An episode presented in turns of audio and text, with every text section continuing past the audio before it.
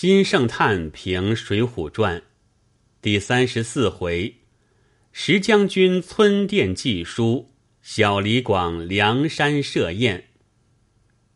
此回偏节至多，如清风寨起行是一节，对影山遇吕方郭盛是一节，酒店遇石勇是一节。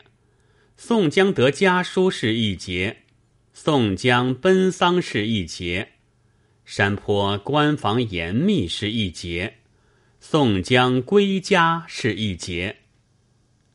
读清风寨起行一节，要看他将车数、马数、人数通记一遍，分调一遍，分明是一段史记。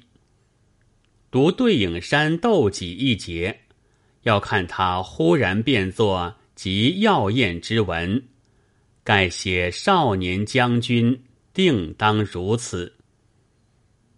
读九殿遇石勇一节，要看他写的石将军如猛虎当路，直视撩拨不得，只是认得两位豪杰，其顾盼雄毅。便乃如此，何况身为豪杰者，其余天下人当如何也？读宋江得家书一节，要看他写石勇，不便将家书出来，有不甚小的家中事体，偏用笔笔捺注法，写的宋江大喜，便又叙话饮酒。只待静情静志了，然后开出书来，却又不便说书中之事，再写一句风皮逆风，又写一句无平安字，皆是极其傲之笔。读宋江奔丧一节，要看他活画出奔丧人来。只如麻鞋句、短棒句、马句，则有分外妙笔也。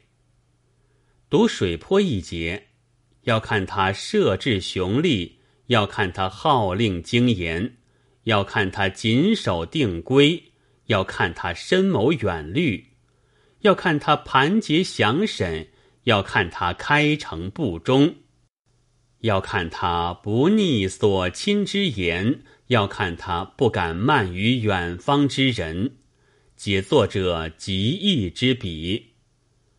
读归家一节，要看他忽然生疑张社长作波，却恐疑其单薄，又反生意王社长陪之。